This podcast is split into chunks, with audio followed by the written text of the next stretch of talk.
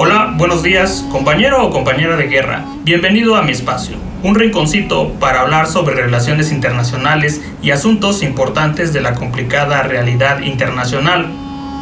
La historia de hoy habla acerca de uno de los pueblos más interesantes del norte de África que hasta el presente nos siguen asombrando con sus conocimientos, costumbres y formas de vivir en el desierto del Sáhara.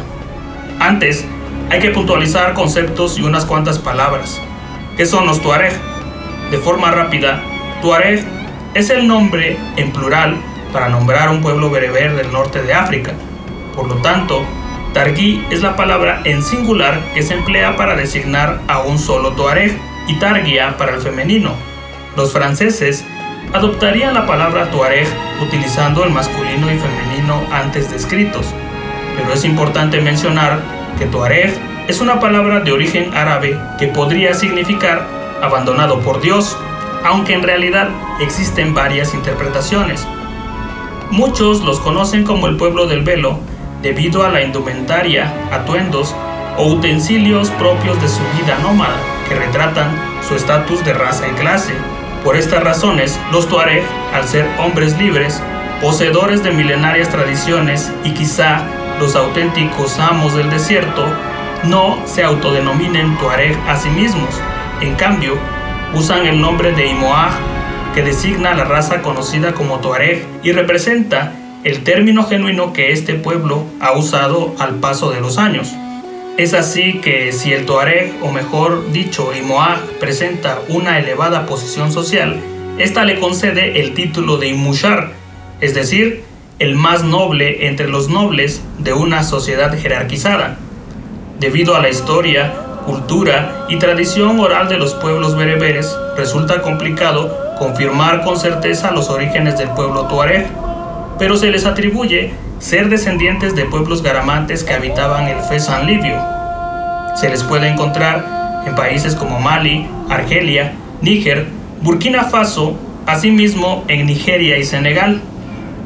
Al interior del Sáhara, cada hombre tiene el tiempo, la paz e incluso la atmósfera necesaria para encontrarse a sí mismo. Un auténtico Imoaj no teme al desierto. Por lo tanto, Tuareg, Targui o como le quieras tú llamar, se convierte así en un hombre para quien el tiempo, los días o las horas, incluso los meses, carecen de importancia. La mentalidad de estos auténticos hijos del viento, en apariencia simple, es más profunda de lo que se cree. Los Tuareg rebosan una personalidad analítica y en algún tiempo presentaban la más rara astucia del continente. Por lo tanto, para el occidental promedio, el Sáhara y sus gentes no se asimilan por completo. Al ser un pueblo indomable, algo rebelde y regido bajo sus propias leyes no escritas, los Tuareg no tienen mucho en común con otros pueblos, pero se consideran la raza elegida por los dioses, Quizá esta afirmación tenga algo de razón, que otra raza hubiera sobrevivido en los arenales del desierto durante siglos, en esas aparentes tierras vacías, donde todo está quieto y donde el aire, de tan caliente, se vuelve espeso. A pesar de estas limitaciones, saben bien que, aunque los mapas cuenten con delimitaciones fronterizas, en la práctica, los desiertos y más en el corazón del Sáhara no tienen fronteras. Contra el desierto no se puede luchar porque al desierto jamás se le vence.